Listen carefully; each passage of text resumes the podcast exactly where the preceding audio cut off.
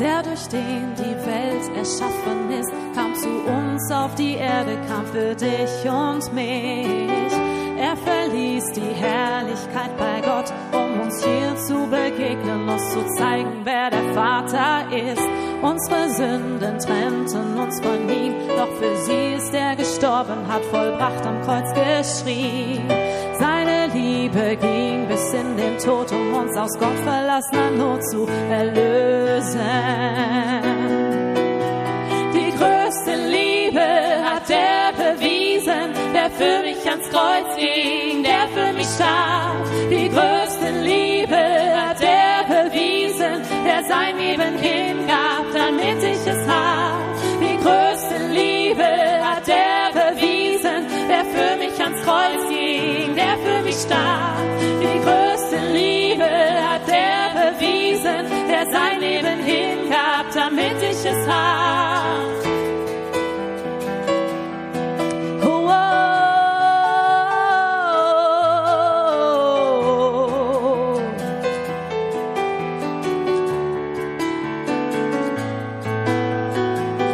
Jesus, er gab alles für uns hin, hat uns alle Schuld vergeben, jedes Unrecht uns verziehen. Es an uns, nehmen wir an, was er für uns hat erlitten, was er für uns hat getan.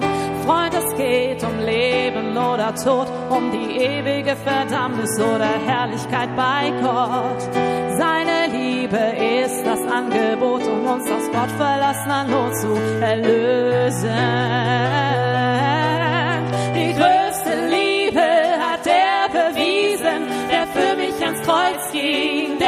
Starb. Die größte Liebe hat er bewiesen, der sein Leben hingab, damit ich es hab. Die größte Liebe hat er bewiesen, der für mich ans Kreuz ging, der für mich starb. Die größte Liebe hat er bewiesen, der sein Leben hingab, damit ich es hab.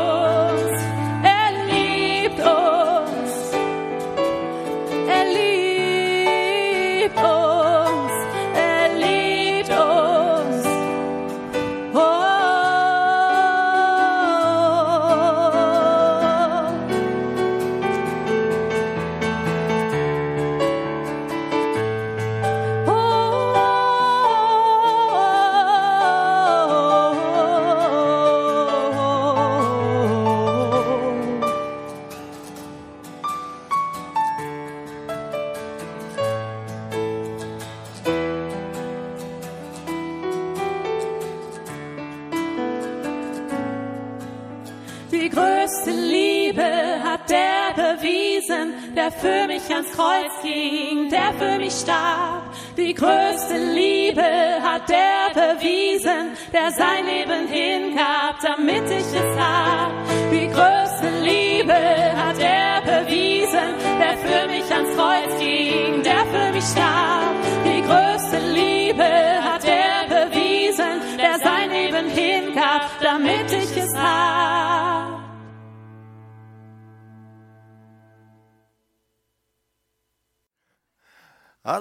meine lieben Geschwister, liebe Freunde, liebe Zuhörer, liebe Zuschauer. Ich grüße euch ganz herzlich und ich wünsche euch ein gesegnetes, friedvolles, frohes Osterfest. Vergiss nicht, Jesus ist auferstanden. Er lebt wirklich. Er ist Realität. Mein Thema heute ist, was Ostern wirklich geschah. Bevor ich äh, da einsteige, und ich denke, ich werde dir heute Sachen mitteilen, die vielleicht für dich ganz neu sind, vielleicht auch nicht, je nachdem, ob du ein eifriger Bibelforscher bist oder auch nicht. Aber vorab möchte ich äh, aus einem kleinen Mini-Heft von Wer- Werner Nachtigall, Pastor Werner Nachtigall, er ist Pastor in, im äh, Bund feindlicher Pfingstgemeinden, zu dem unsere Gemeinden ja auch gehören. Ostern die Überraschung. Und äh, er sagt dort, welches Tier ist das gefährlichste der Welt? Ein Krokodil? Ein kolumbianischer Giftfrosch? Eine Königskobra? Alles falsch. Das gefährlichste Tier ist der Osterhase. Der kleine süße Osterhase soll das gefährlichste Tier der Welt sein? Warum? Der ist doch so harmlos. Genau deswegen ist er auch so gefährlich. Er ist so harmlos und macht das revolutionärste Fest der Welt zu einer harmlosen Feier. Ich will mit euch anschauen, was Ostern geschah, was wirklich geschah. Zuvor etwas zu der Auferstehung Jesu. Die Auferstehung Jesu ist historisch, schriftlich absolut bestätigt und bewiesen. Als Jesus ins Grab gelegt wurde, wurden extra Wächter, Soldaten, kampferprobte Soldaten vor diesem Grab, äh, Grab postiert. Und äh, sie sollten aufpassen, hieß es, nicht, dass die Jünger kommen und den Körper von Jesus stehlen und hinterher behaupten, er sei auferstanden. Also waren seit der Grablegung waren diese Soldaten dort vor diesem Grab postiert. Irgendwie kann ich mir vorstellen, dass es so die letzten zwei Tage recht langweilig gewesen ist. Aber auf einmal passiert etwas. Ein Engel kommt zu diesem Stein, der vor dem Grab liegt, schiebt diesen Stein weg es war ein gewaltiger, riesiger Stein, den konnte eine Person alleine gar nicht fortbewegen. Aber der Engel kommt und schiebt ihn weg. Und dann setzt er sich drauf. Es geschieht ein Beben. Und nicht nur die Erde bebt, die Soldaten beben auch. Und sie ergreifen die Flucht, sie hauen ab. Sie berichten ihren Vorgesetzten, da ist ein Engel gekommen, der hat den Stein weggemacht und dieser Jesus ist aus dem Grab verschwunden. Äh, sie bekommen die Order, sagt ganz einfach, ihr werdet eingeschlafen. Und dann wären die Jünger gekommen, während ihr geschlafen habt, und haben Jesu Körper gestohlen. Ich habe gedacht, tolle Soldaten, wenn die dort geschlafen hätten, hätte man sie hingerichtet. Und man gab ihnen Geld, Bestechungsgeld, und dass sie jetzt diese Falschmeldung verbreiten sollten, Jesu Körper wurde von seinen Jüngern gestohlen. Aber Jesus ist auferstanden, er lebt. Er erschien verschiedenen Frauen, dann erschien Jesus auch äh, zwei Jüngern, die auf dem Weg nach dem Dorf Emmaus waren. Und diese beiden Jünger, sie waren zutiefst bekümmert, unterhielten sich darüber, dass nun dieser Jesus weg ist. Und wir haben gehofft, er würde Israel Befreiung bringen. Und dann kommt Jesus zu ihnen und dann erklärt er ihnen die Schriften, er erklärt ihnen, dass all das geschehen musste, er offenbart sich ihnen und sie sagen, wow, Jesus, du bist es ja. Das haben diese Zeugen bestätigt. Die Jünger Jesu haben die Auferstehung Jesu erlebt. Sie hatten sich aus Angst vor den Juden äh, in einem Raum verschlossen und plötzlich erscheint Jesus mitten in diesem Raum. Dann hat er sich später verschiedenen Jüngern namentlich, die namentlich genannt werden, ge gezeigt. Am Schluss heißt es, und Paulus berichtet darüber in 1. Korinther 15, Vers 6, am Schluss erschien er mehr als 500 Personen. Dann später erschien er dem Saulus, der später der Apostel Paulus wurde, auf dem Weg nach Damaskus. Des Weiteren der Schriftsteller Josephus Flavius berichtet eingehend über die Geschehnisse der damaligen Zeit der Kreuzigung, aber auch der Auferstehung Jesu und, und, und, und, und. Es gibt viele weitere Zeugen. Ich möchte euch in diesem Zusammenhang ein Buch und auch eine DVD empfehlen. Äh, der Film und die DVD heißen Der Fall Jesus. Es ist von Lee Strobel. Äh, der Untertitel Ein Journalist auf der Suche nach der Wahrheit. Lee Strobel wollte beweisen, dass die Auferstehung Jesu Lug und Trug ist. So stellte er eifrige Nachforschungen an, um zu beweisen, dass Jesus tatsächlich nicht auferstanden ist. Allerdings brachten ihn seine Nachforschungen an den Punkt, dass er sagte, dieser Jesus ist tatsächlich auferstanden, erlebt und er wurde Christ. Was Ostern wirklich geschah. Erst einmal, das wissen wir, Jesus starb an unserer Stelle. In der Theologie sprechen wir vom stellvertretenden Sühnetod. Das Gesetz, das ewige Gesetz Gottes sagt, jeder Mensch, jede Person, die sündigt, wird sterben, muss sterben. Wir alle, ich und auch du, wir alle hätten sterben müssen. Und dann kommt Jesus und er stirbt für uns. Den Tod, den wir verdient haben wegen unserer Schuld, den Tod erduldete er für dich und mich, damit wir Leben haben können. In Jesaja 53, die Verse 3 bis 7, wird besonders auch prophetisch schon vorausgezeigt, wie dieser Gottessohn leiden wird, wie er nicht nur die Sünden der Welt auf sich nehmen wird, sondern auch all unsere Krankheiten auf sich nehmen wird. Und er sagt, der Jesaja sagt, damit wir endlich Frieden haben können. Frieden in unserem Herzen, dass unser Herz zur Ruhe kommt. Als Jesus dort am Kreuz hängt und als er stirbt, ähm, da ruft dieser Hauptmann, der das Kreuz und die Gefangenen oder die, die Gekreuzigten dort bewachte, da ruft dieser römische Hauptmann aus und sagt, dieser war wirklich Gottes Sohn. Bibelleser wissen, die Erde bebte, die Sonne verfinsterte nicht, es war eine, über einige Stunden eine Sonnenfinsternis. Und bevor Jesus dann starb, ruft er aus, es ist vollbracht.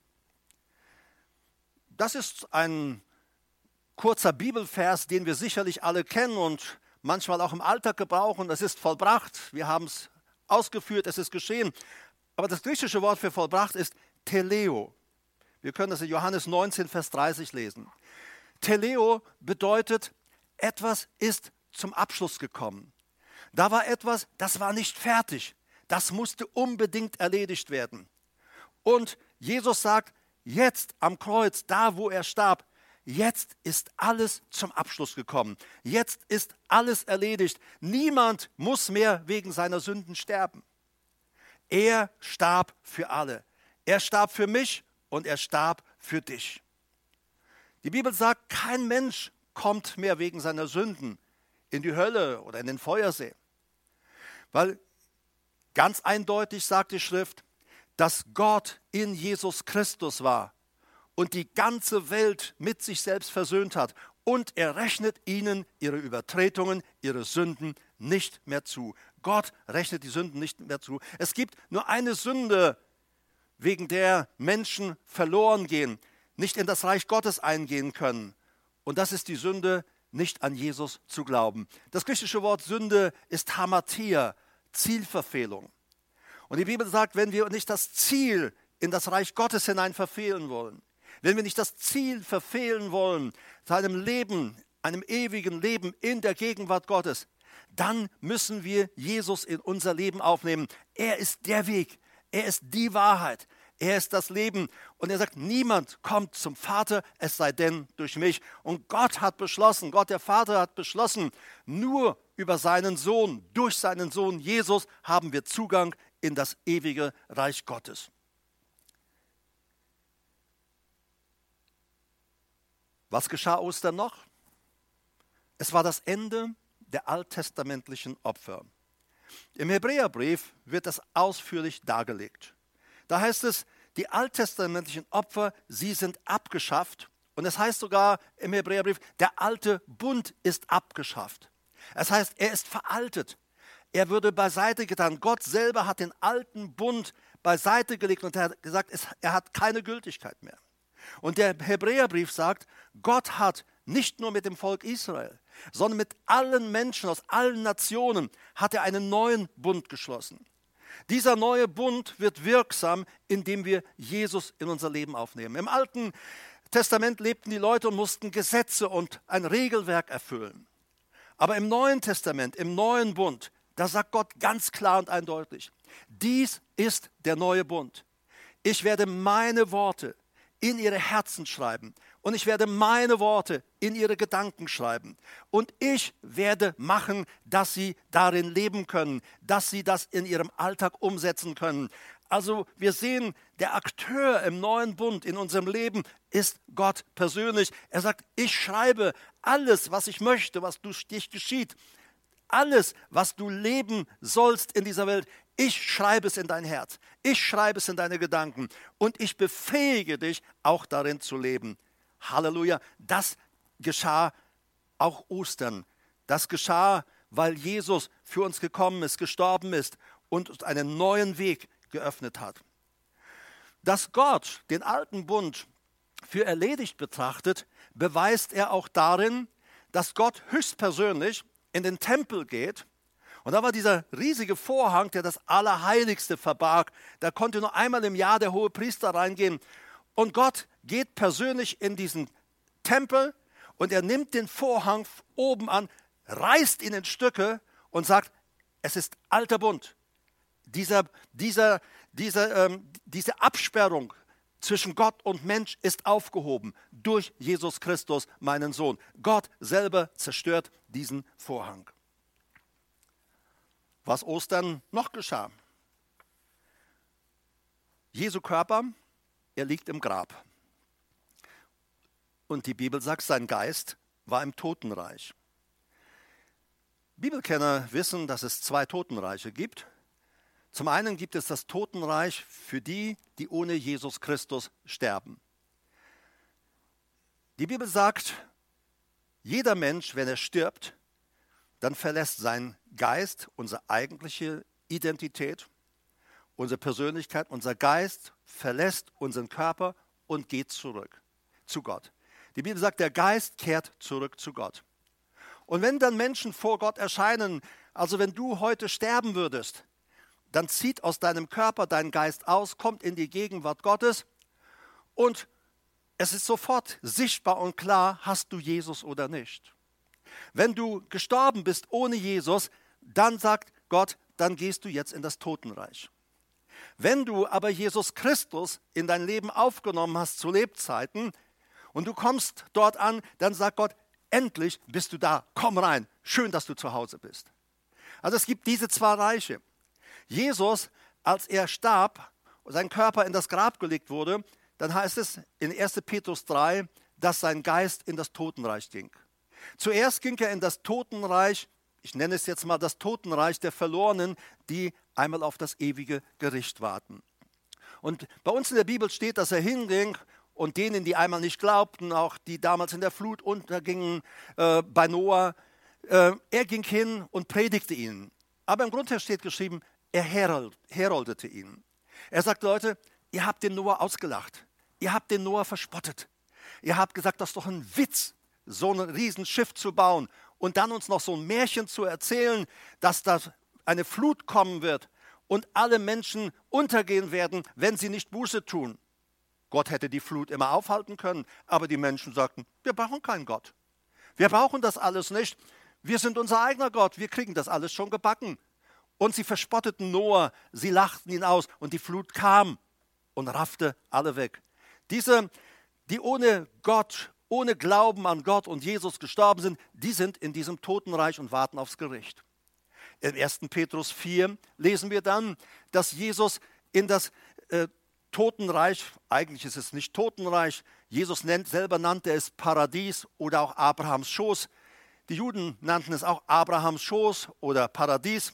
Zum Beispiel einer dieser äh, mitgekreuzigten Jesu, der eine verspottete Jesus und machte sich über ihn lächerlich. Und der andere sagt, hey, wir sind zu Recht an diesem Kreuz. Aber dieser Jesus ist unschuldig. Er hat das nicht verdient. Und dann sagt er, Jesus, denk an mich, wenn du in dein Reich gehst. Und Jesus sagt, wahrlich, ich sage dir heute, du wirst mit mir im Paradies sein. Als Jesus dort in dieses Paradies in Abrahams Schoß ging, wir sehen auch, dass es diese zwei Bereiche gibt. Ähm, da ist der, der, der, der arme Lazarus, der stirbt. Und ähm, er wird von den Engeln, heißt es, in Abrahams Schoß getragen. Jesus erzählt von diesem, dieser Begebenheit. Er hat das ja selber gesehen. Und dann stirbt auch der reiche Mann und dann heißt es, er kam ins Totenreich. Der reiche Mann kam nicht ins Totenreich, weil er reich war, sondern er kam dort rein, weil er gottlos war. Und dieser arme Lazarus, er kam in Abrahams Schoß, weil er ein gläubiger Mann war. In all seiner Not, in seinem Elend, das er erlebte, vertraute er auf Gott.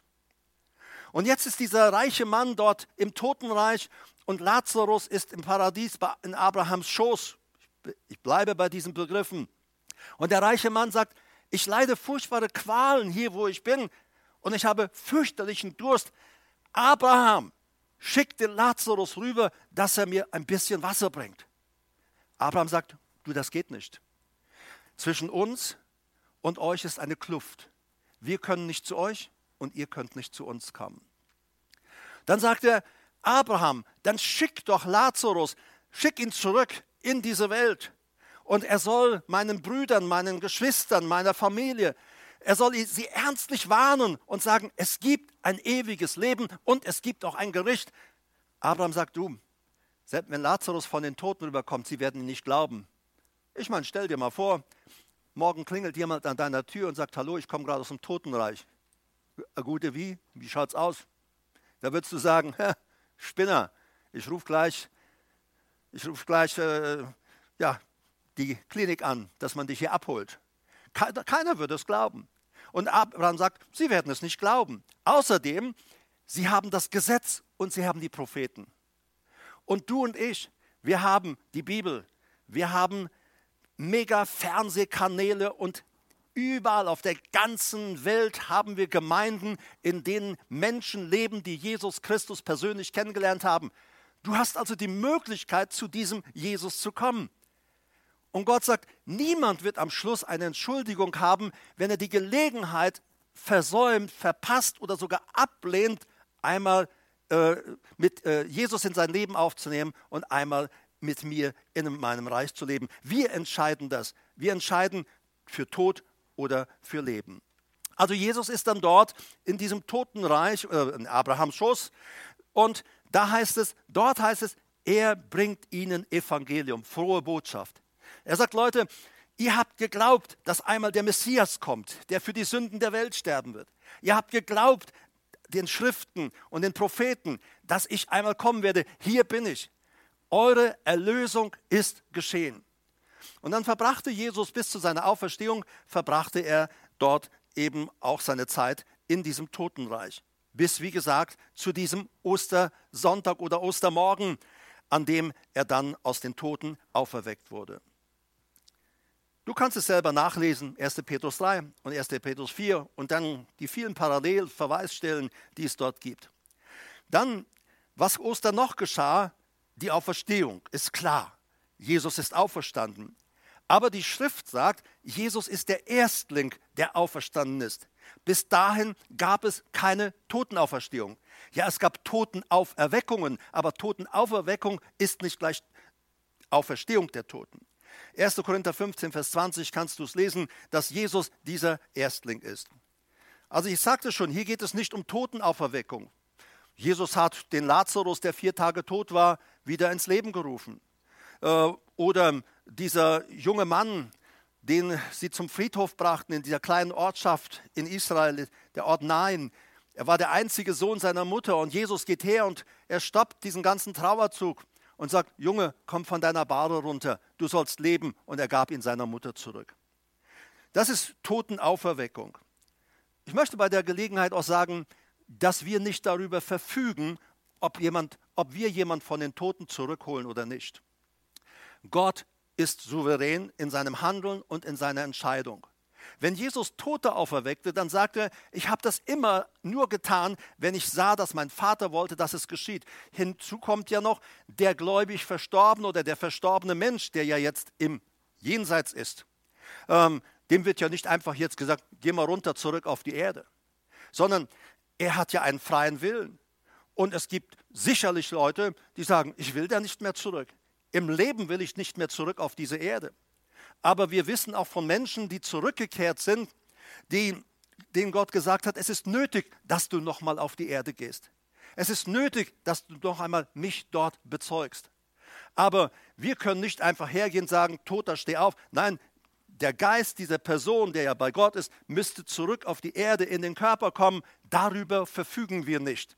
Das ist in der Autorität und Hand Gottes. Aber wenn Gott sagt, dass wir sprechen sollen, dass jemand auferstehen sollte, dann würde es auch so geschehen. Also, Jesus ist der Erste. Das heißt, mit anderen Worten, ab jetzt werden alle Menschen auferstehen. In Johannes 5, Vers 24 bis 29 sagt Jesus ganz klar und deutlich, Leute, es gibt einmal eine Auferstehung aller Menschen, die je gelebt haben. Und er sagt dort in Johannes 5, 24 bis 29, die einen werden Auferstehung, auferstehen zu einem ewigen Leben mit Gott in der Gegenwart Gottes. Und er sagt, die anderen werden auferstehen zum Gericht. Was noch geschah? Ostern. Jesus holte den Schlüssel die Autorität über Tod und Totenreich zurück. Das ist so gewaltig. In Hebräer 2, Vers 14 lesen wir, Satan hatte die Macht über den Tod. Also bis Jesus gestorben und auferstanden ist, hat Satan die Macht über den Tod gehabt. Das Wort Macht ist hier Kratos. Das heißt Herrschaft. Er herrschte darüber. Aber dann kommt Paulus im 2. Timotheus 1, Vers 10 und er sagt dem Timotheus, Timotheus, Jesus hat den Tod zunichte gemacht. Er hat ihn vernichtet. Und die Bibel sagt, er hat den Teufel vollkommen entwaffnet, entmachtet, ihm die Herrschaft über den Tod genommen. In Offenbarung 1, Vers 18 sagt Jesus dann dem Johannes, ich habe jetzt die Schlüssel, das heißt die Autorität über den Tod und das Totenreich. Im Alten Testament sehen wir, dass Satan selbst bis ins Totenreich vordringen konnte. Als Saul, der ja dem schon das Ende seines Königreiches angekündigt wurde, äh, nicht mehr ein nach aus wusste, der Prophet Samuel war inzwischen gestorben, er hatte ihm noch vorher gesagt, dein Königreich Saul wird von dir genommen werden. Und dieser Saul, er geht zu einer Wahrsagerin und er sagt, ich habe keine Lösung für meine Probleme, ich weiß nicht, wie es weitergeht, hol mir bitte den Samuel aus dem Totenreich hervor.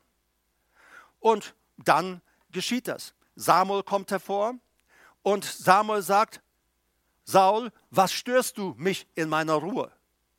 Es ist dir doch nicht erlaubt, das zu tun. Und Saul sagt, du musst ein gutes Wort für mich haben. Wisst ihr, das ist bei Menschen manchmal auch so. Gott spricht zu uns, aber dann passt es nicht, wie er zu uns spricht. Und dann gehen wir zu jemand anders, sagen, vielleicht hat der ja doch ein passendes prophetisches Wort, das dann mit meiner Meinung oder mit meinen Wünschen übereinstimmt. Aber Samuel sagt, Saul, was ich dir zu Lebzeiten sagte, sage ich dir jetzt noch einmal. Dein Königreich wird von dir genommen werden. Und dann verschwand er wieder.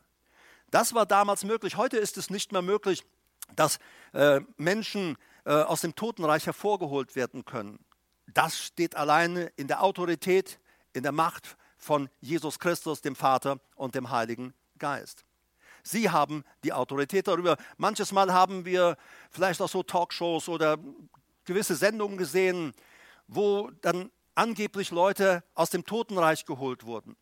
Und dann äh, sagte diese Stimme, die dort auf einmal aktuell in Erscheinung trat, ich bin's, Mama oder Papa oder Bruder oder wer auch immer, ich bin's doch. Und dann haben Personen gesagt, na, wer weiß, das kann ja auch Lug und Betrug sein. Du weißt, wir hatten ein Geheimnis. Dieses Geheimnis kennen nur wir beide. Wenn du wirklich mein Angehöriger bist, der verstorben ist, dann nenne mir dieses Geheimnis, das nur wir beide hatten. Und dann wird dieses Geheimnis gesagt und die Leute, boah, die Person ist es tatsächlich. Was wir aber vergessen ist, dass Dämonen natürlich auch unser ganzes Leben mitbekommen. Du hast eigentlich kein Geheimnis. Alle Dinge sind vor Gott offenbar, aber es sind auch Dämonen, die genau wissen, welche Geheimnisse du in deinem Leben hast. Und sie betrügen Menschen und geben sich als Verstorbene aus. In Wirklichkeit sind es keine Verstorbene. Du musst wissen, wer immer sagt, er redet mit den Verstorbenen oder holt die Verstorbenen aus dem Jenseits hervor, ist immer ein Mensch, der nicht in der Wahrheit ist der versucht, irgendwelchen Profit, zu welchen Profit zu machen oder dich in die Irre zu führen. Jesus hat den Schlüssel des Todes und auch des Totenreichs und er sagt, ich schließe auf und niemand schließt zu. Ich schließe zu und niemand schließt auf. Punkt. So, was geschah noch zu Ostern? Jesus ist durch sein eigenes Blut ins Allerheiligste eingegangen. Das lesen wir in Hebräer 9, Vers 12. Ich empfehle dir nochmal, ich habe es neulich schon gesagt, studiere doch einfach mal in dieser Zeit, auch in dieser Corona-Auszeit, die wir so alle auferlegt bekommen haben. Ähm, nutze doch diese Zeit und studiere einfach mal, was die Bibel sagt. Geh ins Neue Testament hinein. Du als Gläubiger, liest doch mal intensiv den Hebräerbrief, studiere ihn. Jesus ist also durch sein eigenes Blut ins Allerheiligste eingegangen. Wie gesagt, Hebräer 9, Vers 12. Er bringt dann die alttestamentlichen Gläubigen zu Gott. Als ich sagte, dass Jesus in Abrahams Schoß war, er war dort im Paradies. Und dann kam der Auferstehungsmorgen. Und der Geist von Jesus, er schlüpfte in den verstorbenen Körper von Jesus und Jesus war wieder Geist, Seele, Körper komplett vereint. Nur hat er diesmal keinen irdischen, vergänglichen Körper gehabt, sondern einen ewigen, unvergänglichen Körper. Und dann sagt uns Epheser Kapitel 4, Vers 8, dass er all diese Gläubigen, die bis dahin Gefangenschaft, das heißt, er führte die Gefangenschaft gefangen. Warum? Weil bis dahin hatte Satan Herrschaft im Bereich der Totenreiche und dieser Dinge hinein. Und Leute lebten in Furcht und auch in Schrecken. Aber Jesus hat jetzt die Macht, die Autorität und den Schlüssel. Und Jesus nimmt diese ganzen Gläubigen aus dem Paradies, aus Abrahams Schoß und er bringt sie in die Gegenwart Gottes. Was ich so sehr an diesem Jesus liebe, ist, dass er sich nicht nur einfach um diesen ganzen Tross, diese ganze Reisegesellschaft kümmert. Ich meine, wenn wir menschlich denken, da würden wir sagen, da haben wir schon wirklich genug zu tun. Aber während diese Reisegesellschaft sich aufmacht und Jesus ins Allerheiligste gehen will und die gläubig Verstorbenen des Alten Testamentes zu Gott bringen will, dann fällt sein Blick noch einmal in den Garten, dort, wo sein Grab gewesen ist, und er sieht die Maria aus der Stadt Magdala. Und er sagt, er sieht, dass sie bitterlich dort am Grab weint. Und weißt du, das ist Jesus. Er stoppt diese ganze Reisegesellschaft. Und dann geht er hin zu dieser Maria und er spricht sie an. Frau, warum weinst du? Was ist los? Sie denkt, das ist der Gärtner und sie sagt, wo hast du meinen Herrn hingelegt? Sie haben meinen Herrn gestohlen, er ist nicht mehr da. Und dann sagt Jesus mit seiner freundlichen Stimme, Maria. Und sie erkennt ihn, sie schaut sich um und sie sagt, Meister, du bist es ja. Sie will ihn um die Füße fassen und äh, äh, umarmen, aber er sagt, stopp, ich war noch nicht bei meinem Vater, du darfst mich jetzt noch nicht anrühren. Er tröstet sie. Ich will dir sagen, mein lieber Zuschauer, Zuhörer, ich will dir sagen, dass Jesus deine persönliche Not kennt. Er kennt deine Tränen. Er weiß, wie es dir geht. Und er weiß um all die, die auch in dieser Corona-Krise alleine zu Hause sind, die an, alleinstehend sind, als Single leben. Und da sind manche Tränen geflossen in den letzten Wochen. Du, ich sage dir, Jesus ist bei dir. Heb doch mal deinen Blick zu Jesus, sprich mit ihm. Er ist anwesend in deiner Wohnung, da wo du lebst. Du bist nicht alleine. Und dann bringt Jesus diese Reisegesellschaft zu Gott. Ich sagte schon, er sagt zu Maria, rühre mich nicht an, ich muss erst zu meinem Vater gehen. Und kurz darauf sehen wir ihn, dass er bei seinen Jüngern erscheint. Wir sehen, dass man ihn anfassen und berühren kann. Warum? Er war als hoher Priester ins Allerheiligste gegangen, hat dort den Dienst als hoher Priester auch vollführt. Und dann kam er und lebte noch einmal 40 Tage mit seinen Jüngern auf der Erde. 40 Tage, mit denen er, denen er, in denen er sie lehrte über das Königreich Gottes. Er erklärte ihnen die Schriften des Alten Testaments, die von ihm sprachen und die darüber sprachen, dass er einmal kommen wird und dass er der Menschensohn Jesus viel leiden würde an unserer Stelle. Das geschah alles in diesen 40 Tagen. Zum ersten Mal aber, und das finde ich so grandios, das hat es bis dahin in der Geschichte der Menschheit noch nie gegeben. Zum ersten Mal in der Geschichte der ganzen Menschheit wurden Leute von neuem geboren.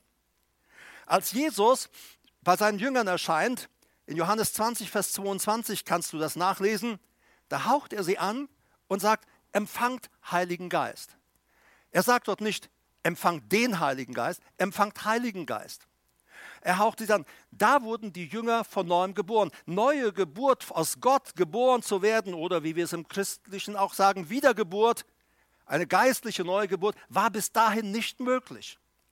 Aber Ostern brachte uns auch die Möglichkeit und dieses gewaltige Ereignis oder dieses gewaltige Erleben, wir können von neuem geboren werden und unser Geist wird in einen, äh, und unser Geist wird neu gemacht. Pfingsten kam ja erst später. Diesen Jüngern, die er anhauchte und sagt, empfangt Heiligen Geist, als sie dort wiedergeboren wurden, denen sagte, ihr wartet aber in Jerusalem, bis ihr angetan werdet mit der Kraft aus der Höhe, bis ihr erfüllt werdet mit dem Heiligen Geist. Wir sehen, es sind zwei ganz verschiedene Dinge, aber darüber ging es, gäbe es noch viel zu sagen, aber ich möchte fortfahren. Er war also 40 Tage mit seinen Jüngern unterwegs, unterrichtete sie, aß mit ihnen und Zehn Tage nach seiner Himmelfahrt kam dann Pfingsten. Der Heilige Geist wurde ausgegossen über alles Fleisch. Bis dahin haben ja nur bestimmte Personen die Möglichkeit gehabt oder das Vorrecht, mit dem Heiligen Geist erfüllt zu werden. Aber, so wie ich es neulich auch schon erklärt habe, seit Pfingsten kann jeder gläubige Mensch, jeder, der Jesus in sein Leben aufgenommen hat, seitdem kann jeder mit dem Heiligen Geist erfüllt werden. Aber noch etwas geschah. Etwas Grandioses. Ich finde, dass wir von neuem geboren werden. Einfach schon stark. Auch die anderen Punkte, die ich sagte, sie haben mich begeistert, als ich mich für diese Stunde hier vorbereitete. es hat mich begeistert. Aber Paulus hebt noch etwas hervor. Das war bis dahin auch nicht möglich. Christus in euch, die Hoffnung der Herrlichkeit. Bis dahin lebte Gott nicht in Menschen. Er lebte in Gebäuden, im Tempel oder bei David in, äh, in, in diesem Zelt der Begegnung. Immer, und Gott lebte nicht in Menschen. Aber seit Jesus gekommen ist, sagt die Bibel, und wir ihn einladen in unser Leben, zieht er in uns ein. Jesus sagte seinen Jüngern, bevor er gekreuzigt wurde, Leute, es kommt ein Punkt, eine Zeit, und sie ist schon ganz nahe dann werdet ihr mich jetzt eine kurze Zeit nicht sehen. Aber dann werden mein Vater und ich kommen und wir werden bei euch einziehen und wir werden in euch wohnen. Das war, wie gesagt, im Alten Testament nicht möglich. Seit Jesus in uns wohnt, sage ich, sind wir gewissermaßen Multiplikatoren der Gegenwart Gottes. Überall, wo Menschen Jesus aufgenommen haben und in, in, und Jesus, in denen Jesus lebt, ist Jesus Christus mit diesen Menschen, auch mit dir und mir unterwegs. Das heißt, es hat eine explosionsartige Multiplikation von Gottes Gegenwart gegeben. Paulus sagt in Kolosser 1, Vers 26 und 27, das Geheimnis, das von den Weltzeiten, Zeitaltern, also Äonen und von den Geschlechtern her verborgen war, jetzt aber in seinen Heiligen geoffenbart worden ist. Ihnen wollte Gott zu erkennen geben, was der Reichtum der Herrlichkeit dieses Geheimnisses unter den Nationen, auch in den Nationen sei. Und das ist Christus in euch, die Hoffnung der Herrlichkeit. Das war ein Geheimnis. Das hat der Teufel nicht gewusst. Paulus schreibt, hätten die Fürsten und Gewalten gewusst, was da passiert, was das auslöst, wenn Jesus stirbt und aufersteht und wie er sich multipliziert in gläubigen Menschen, Paulus sagt, sie hätten den Herrn der Herrn nicht gekreuzigt. Ich muss sagen, für den Teufel dumm gelaufen, aber für uns gut. Christus in euch die Hoffnung der Herrlichkeit.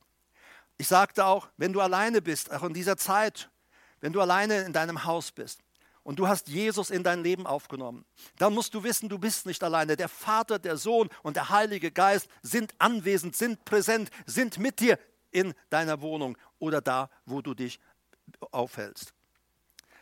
Was auch ist, früher hatten gewisse Leute Autorität im Namen Gottes Dinge zu tun. Seit Jesus gestorben und auferstanden ist, haben alle Gläubigen, alle, die zu Christus gehören, die Autorität, die auch er hat. Natürlich sind wir nicht allmächtig, allwissend, allgegenwärtig, ist klar. Aber er sagt, ich gebe euch Macht über die gesamte Kraft und Macht des Feindes. Das gilt jedem Gläubigen. Deshalb sagt er auch, bevor er dann äh, in den Himmel aufgenommen wurde, er sagt, denen, die an mich glauben, ihnen werden jetzt diese Zeichen folgen. Als ich auf der Erde mit euch war, folgten diese Zeichen mir. Aber ihr werdet böse Geister vertreiben. Ihr werdet mit Kranken beten, dass sie gesund werden. Und so weiter und so weiter. Lies es im Markus am Schluss, da ist alles aufgeführt. Bibelkenner, Bibelleser wissen, wovon ich rede. Du sagst, ich kenne es noch nicht? Lies Markus das letzte Kapitel. Und da stellst du fest, was auch alles unser Teil ist und was uns gehört und was wir tun können. Also, noch einmal kurz zurück. Ostern geschah, also da wurde nicht der Osterhase geboren. Äh, äh, es gibt auch seitdem keine äh, Osterhasen, die Hühnereier legen. Das gibt es alles nicht. Ich empfehle dir nochmal das Buch von Lee Strobel, ein Journalist auf der Suche nach der Wahrheit, also der Fall Jesus heißt es. Ostern, Jesus starb an unserer Stelle. Es ist vollbracht, alles ist zum Abschluss gekommen. Johannes 19,30. Niemand muss mehr jetzt wegen seiner Sünden sterben. Äh, es war das Ende, die Abschaffung der alttestamentlichen Opfer und des alttestamentlichen Bundes. Gott selber beweist es, indem er den Vorhang im Tempel eigenhändig zerstört. Was Ostern noch geschah, Jesus, Jesus hat die Gläubigen des Alten Testaments mit zu Gott geführt. Er ist der Erstling der Auferstehung. Durch Jesus haben wir auch die Garantie der Auferstehung. Jeder, der Jesus in sein Leben aufnimmt, hat die Garantie der Auferstehung zum ewigen Leben in der Gemeinschaft mit Gott. Jesus hat die Schlüssel des Todes und des Totenreichs, das, was Satan vorher hatte, das hat Jesus sich zurückgeholt. Adam und Eva hatten das an Satan übergeben, die Autorität an Satan übergeben und Jesus hat sie für dich und für mich zurückgeholt. Danke, Jesus. Und Jesus ist durch sein eigenes Blut in das Allerheiligste eingegangen, Hebräer 9, Vers 12 nochmal. Ich sagte schon, die alttestamentlichen Gläubigen bringt er zu Gott. Zum ersten Mal werden Menschen von neuem geboren und dann kam Pfingsten. Und dann Christus in uns, die Hoffnung der Herrlichkeit. Hallo, der du Christ bist, mein lieber Bruder, meine liebe Schwester, Jesus lebt in dir. Er ist nicht nur auferstanden und irgendwo, nein, Christus in euch, die Hoffnung der Herrlichkeit, das ist Realität, das ist Wahrheit. Mit ihm reden wir täglich, mit ihm kommunizieren wir täglich, mit ihm haben wir täglich Gemeinschaft. Und ich will diese Gemeinschaft, diese tägliche Gemeinschaft mit ihm niemals missen. Ich möchte dich einladen, komm heute zu diesem Jesus. Du hörst mir zu und sagst, ich habe diesen Jesus noch nie kennengelernt. Ich weiß, dass ich mich wiederhole, aber ich wiederhole mich auch heute wieder. Wir werden nicht Christen dadurch, dass wir, zu einer Kirche oder Freikirche gehören. Nein, dadurch werden wir kein Christ, kein Christ. Die Bibel sagt, so viele Jesus Christus in ihr Leben aufnehmen, denen gibt er das Recht, Kinder Gottes zu werden. Ein Kind Gottes, Christ wirst du dadurch, dass du Jesus in dein Leben einlädst. Johannes 1, Vers 12, wer immer ihn aufnimmt, bekommt Exosia, die Vollmacht, das Recht, Kind Gottes zu sein. Johannes schreibt in seinem ersten Brief, schaut mal, welch eine Liebe hat uns der Vater geschenkt. Wir dürfen uns Kinder Gottes nennen. Wenn du Jesus aufgenommen hast in dein Leben, dann bist du ein Kind Gottes. Und ich möchte dich nochmal einladen, mit mir ein Gebet zu sprechen. Wenn du es möchtest und Jesus bittest, komm in mein Leben. Ich lade dich ein. Wir wollen das gerade zusammen tun und wo immer du bist, kannst du einfach jetzt mit mir mitbeten. Lieber Herr Jesus, ich bin so froh, dass du für mich gekommen bist. Ich bin so froh, dass du für mich gestorben bist. Danke, dass du mein Sündenproblem gelöst hast. Du hast es gelöst. Und Herr Jesus, ich nehme dich heute in mein Leben auf sei du mein Herr. Von heute an will ich dir nachfolgen. Ab jetzt gehört mein Leben dir. Danke, dass du jetzt gekommen bist und in mir wohnst. Und danke, dass du mir einen neuen Geist gibst. Danke, Jesus. Danke für alles. Ich folge dir nach. Amen. Ich möchte auch für solche beten, die krank sind. Vielleicht bist du infiziert vom Coronavirus. Vielleicht hast du eine andere Krankheit. Vielleicht liegst du auch da und, oder sitzt da und du hast vielleicht Krebs oder irgendeine andere Krankheit. Du musst wissen, dass dein Jesus bei dir ist. Und ich möchte gerne mit dir beten und ich bitte dich ganz einfach, dass du deine Hand jetzt auf deine kranke Stelle legst. Wenn du sagst, mein Herz schmerzt, meine Seele ist krank, dann lege einfach deine Hand auf dein Herz. Und während ich bete, der Jesus, der bei dir ist, er wird dich anrühren. Er ist gekommen, um, nicht nur um uns zu retten, sondern er sagt, ich bin auch gekommen als dein Arzt. Leg also deine, Stelle, deine Hand auf die Stelle, wo du sagst, da brauche ich Hilfe, da brauche ich Heilung. Und ich bete für dich. Lieber Herr Jesus, ich danke dir, dass du nicht ein Gott bist, der irgendwo fern ist, sondern du hast versprochen, dass die, die zu dir gehören, dass du jede Sekunde ihres Lebens bei ihnen sein wirst. Du bist jetzt auch bei denen, die krank sind. Und ich bete, Herr, für all die, die jetzt Schmerzen haben oder krank sind, dass du sie jetzt berührst. Ich bete jetzt für ihre Heilung, für ihre Wiederherstellung. Danke, dass du da bist, Herr, und dich persönlich jetzt um die Kranken kümmerst. Auch wenn wir getrennt sind, weit entfernt sind und einander nicht die Hände auflegen können, so bist du doch da und berührst jetzt die, die krank sind. Empfange Heilung in Jesu Namen. Und ich bete für die, die krank sind in ihrem Herzen, Schmerzen haben in ihrer Seele. Herr, komm mit deinem Frieden über sie. Tröste sie, Herr tröste sie. Und ich bete dir, dass dein Friede, der höher ist als alles menschliche Denken, dass dieser Friede jetzt über sie kommt und dass Heilung kommt.